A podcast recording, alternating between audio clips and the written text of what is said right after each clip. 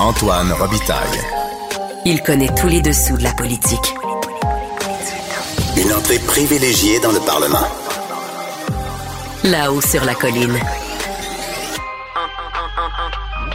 Antoine Robitaille. Bon jeudi à tous. Aujourd'hui à l'émission, le chef péquiste Paul Saint-Pierre Plamondon est avec nous. Il se réjouit de la volte-face de la CAQ dans le dossier du troisième lien parce que c'est précisément ce que son parti avait proposé en campagne électorale, un tunnel uniquement pour le transport en commun. Mais il fustige la CAQ pour avoir pris les électeurs pour une marchandise électorale lors des deux derniers scrutins. Mais d'abord, mais d'abord, c'est l'heure de notre rencontre hebdomadaire avec Rémi Nadeau. Rémi Nadeau, Tout a été mauvais. Ça a été un spectacle désolant. C'était triste de voir ça. Antoine Robitaille. On sait bien, vous voulez faire du nationalisme. Mais non, on veut justement contrebalancer cette délocalisation-là politique. La rencontre. Un jour, on fera notre débat. Oui, oui, bien sûr. Métal sur métal. C'est le moment de vérité. La rencontre. Nadeau. Robitaille.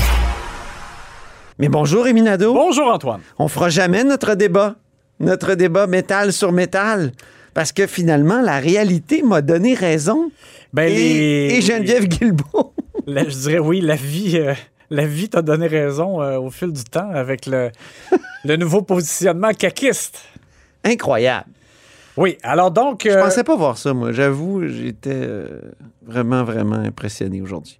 Oui, ben moi non plus, je pensais pas voir ça parce que, tu vois, je- justement, c'est moi aussi, j'ai pris position en faveur d'un troisième lien avec des véhicules euh, et avec du transport en commun, parce que je, je- je souhaitais les deux. Ben oui. Euh, C'était parce que je, je croyais sincèrement aussi que ça allait se réaliser, qu'ils étaient sincères eux-mêmes, les caquistes, dans la- leur volonté de le faire et d'écouter le fait que ça répondait Mm. aux besoins de, de, de bien des, euh, des citoyens de, de la grande région, de la capitale nationale, c'est-à-dire Appalaches. Et donc, pour moi, c'est une déception. On- on- je pense qu'on va trouver tous les deux que c'est que ça a été pas bon, ce dossier-là, de- Pourri. depuis le début. Mais, pas pourri, pas- pourri comme j'ai rarement vu, et là, pas toujours pour les mêmes raisons. Au début de notre euh, ritournelle, Nadeau Robitaille, tu dis tout a été mauvais. Oui. Écoute, je pense que ça s'applique parfaitement Oui, à ce, oui, à oui, ce oui. dossier euh, du troisième oui, tout du début. Ouais. à la fin. Ouais. Mais on s'attendait, à- moi je pense qu'on s'attendait à ça. Qu'un un jour, je dis ça m'a surpris, je pensais pas voir ça, mais dans le fond, là, dès qu'ils ont pris l'engagement de faire un troisième lien en 2018, j'avoue là, que je me suis dit, un jour, ils vont se débarrasser de cet engagement-là, ça se fera pas.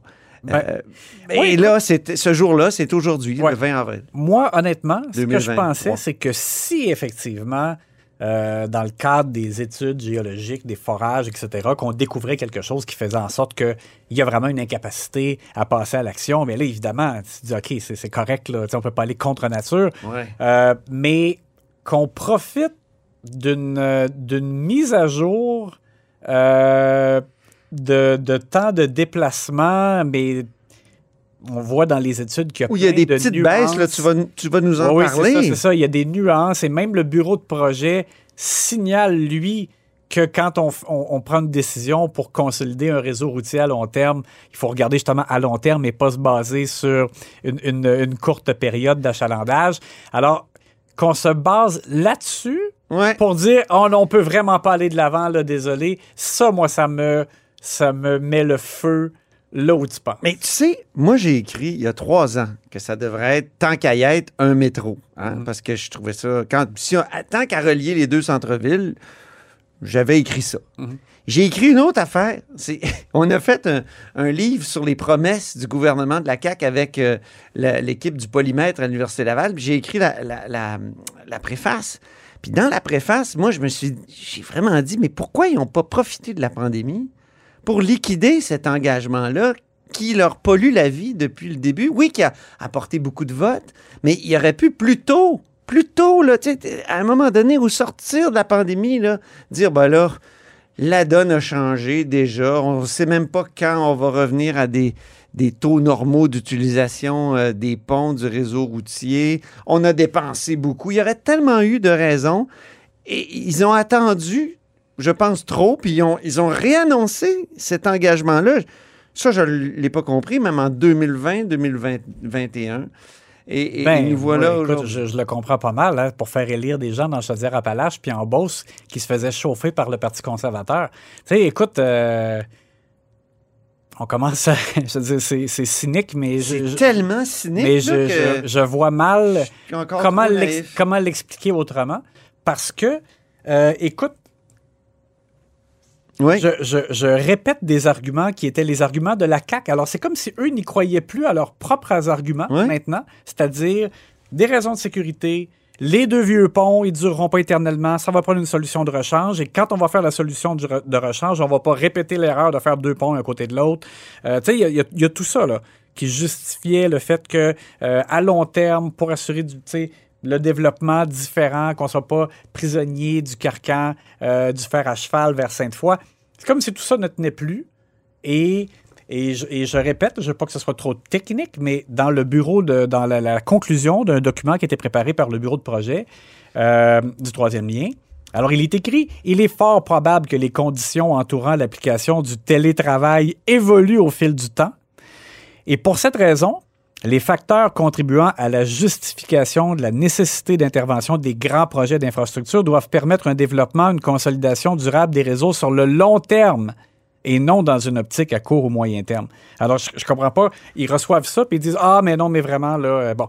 Et il y a, le, ce que Geneviève Guilbeault a dit aussi, c'est que le facteur coût, même si elle dit Ah, mais si le besoin était là, là, on, on l'aurait fait pareil. Là. C'est pas une question là, que les gens de Québec valent pas. euh, Il y avait l'argent. 1000 autos de plus. Mais. mais C'est. Bon, alors il semble que ce que le- le- le- les gens du MTQ ont dit au gouvernement, c'est qu'on était revenu vraiment à, à une estimation de coût de 10 milliards. Et même, je te dirais que euh, il y a des fonctionnaires au MTQ qui se demandent vraiment où c'est que le gouvernement a pris euh, son chiffre de 6,5 milliards quand il a présenté le bitube avec euh, qui, qui a été présenté avant l'élection 2022. Euh, alors, écoute, écoute, écoute. Oui, Ouais. tout ça est mauvais. Et on, va, on va passer maintenant aux commentaires. Euh, des élus, d'abord Bernard Drinville qui a connu vraiment une journée vraiment difficile. Et euh, on va d'abord entendre donc les excuses qu'il a formulées à l'égard des, euh, de ses commettants de Lévis. euh, alors qu'en campagne électorale, il avait fait une conférence de presse aux côtés de François Legault, Christian Dubé, à Lévis, cheveux au vent. J'étais là. Pour dire ah, OK, que- non, OK, pas là. Non, mais Ouais. j'étais- là quand il a annoncé sa candidature. Ouais, c'est ça. C'était aussi à Lévis, Mais évidemment. oui, moi, je parle de l'autre conférence de presse où là, Et il avait vanté le troisième lien. Et il déjà. avait vanté, c'est ça, le troisième lien. Et, Et- le fait que. Et le cheveu au- les cheveux au vent, c'est là où il a dit les GES, lâchez-moi avec les Oui, GES. c'est ça, et que le, les- le- le trafic était infernal. Alors, on va écouter aujourd'hui ses excuses. C'est un, un sujet très émotif. Je m'étais parlé. Euh, je veux d'abord présenter euh, mes excuses aux gens de Lévis et euh, aux gens de Chaudière-Appalaches. J'ai pris un engagement et je ne suis pas en mesure de le livrer. Et donc, euh, je suis, je comprends leur déception, je comprends leur colère, et euh, je suis vraiment désolé. Avez-vous l'impression de les avoir trahis, monsieur? Euh, L'engagement que j'ai pris était sincère. Il était donc visiblement affecté Oui. sur le bord des larmes. Oui. Et pour se, pour se justifier, il a expliqué que, d'ailleurs, au moment où il y a eu ces conférences de presse-là, euh, euh, tout juste avant la, la campagne électorale et pendant la campagne électorale, il y avait des travaux hein, à l'approche du pont, Oui. sur le pont, et c'est vrai que l'attente était infernale. Puis lui, il a dit, ben moi, je, je pensais que ce serait comme ça euh, tout le temps. Ou, Ben oui. Mais bon, voyons. Mais on prend pas un engagement électoral de cet ordre-là dans son char. Comprends-tu? C'est ça qui est, qui est- qui est ridicule. Ben, Puis moi, je l'avais eu en entrevue, puis j'y avais demandé, mais si jamais, les experts vous disent que c'est pas justifié, ben, il dit, les experts, je m'en fous. Il dit, moi, je l'ai constaté. quand je prends mon ouais, char, ouais, c'est ça. mais c'est pas une bonne manière de faire des politiques Ben, publiques. ben, en tout cas, euh, ça, c'est l'argument que tu soulèves, puis moi, je t'en soulève un autre. Dire ça, c'est comme faire fi qu'il va y avoir des travaux l'été prochain. Il va peut-être en avoir l'autre été d'après. Tu, sais, tu comprends? Je veux dire, si- c'est ça la réalité qui est quand même récurrente, Il faut qu'il y en ait des travaux parce que Ben- les ponts sont fatigués. bon, ben c'est ça, mais ça veut dire que souvent, ça prend une, une autre alternative. Sinon, on est aussi coincé effectivement longtemps dans, dans le trafic. C'est nécessaire, nécessaire d'avoir un tunnel à 10 milliards, là. Voyons. Tu sais, sais, fait, on niaise avec les traversiers à Québec, ça n'a aucun bon sens. On en envoie un constamment à aider euh, relever euh, celui qui est brisé à l'île aux coudes. On n'en construit pas de nouveau depuis des années. ben non, Ils sont à payants au lieu de. Tu sais, ça devrait être gratuit, ça. Je suis allé dans plein de villes dans le monde, tu prends un traversier, c'est gratuit. Voyons donc. Entre Québec et Lévis, hier, on pourrait tellement organiser, se servir du fleuve comme trait d'union, justement, mais dessus, pas nécessairement en dessous. En tout cas, c'est tellement ridicule. Je, m'excuse. C'est rage comme ça, mais ça me dépasse. J'ai jamais vu un dossier mal, mal ficelé et mal, pour reprendre le mot de Benoît sais, et, et j'ai l'impression, moi, que ça va suivre la CAQ. Comme euh, le dossier de la baisse du salaire des fonctionnaires que René Lévesque a Ouais. fait en- au début des années 80. là. Il y avait un 20% pendant trois mois. Là. Écoute, en- au référendum de 95, ça en faisait encore parler. Donc, euh, c'est- pas fini. Euh, non, parce que là, évidemment, ça laisse un goût extrêmement amer dans la bouche de, de tous les gens de, comme, comme j'ai dit, de la grande région, Québec, euh, je veux dire Appalaches, etc. Mais, mais au-delà de ça, ailleurs aussi, ce qu'on va retenir, c'est à quel point tout ça était euh, décousu là, du début à la fin. Donc, ça enlève de la crédibilité de gestion Exactement. et de, de planification de projet euh, à ce gouvernement-là. Ouais. Euh, et non Éric seulement... Kerr, Oui, eh oui, Éric Kerr, il faut en parler, mais j'allais juste dire aussi, Oui. peut-être pour terminer avec Bernard Drinville sur sa mauvaise journée, euh, dans le cadre d'un débat de fin de séance en, au- en plein Ah Salon oui. Bleu, Marois Risky qui lui parlait d'un tout autre sujet, là, les, les frais de service de garde le midi à l'école. Euh, et M. Drainville a répondu, ben, c'est les centres de services scolaires, euh, c'est administratif, etc. Et elle a dit, ah oui, euh, il a dit, à un moment donné, ça prend de l'imputabilité pour ces gens-là. et elle a dit, ah oui, de l'imputabilité, vous me dites ça aujourd'hui. Aujourd'hui, en ce jour, Qu'on oui, brise un engagement important.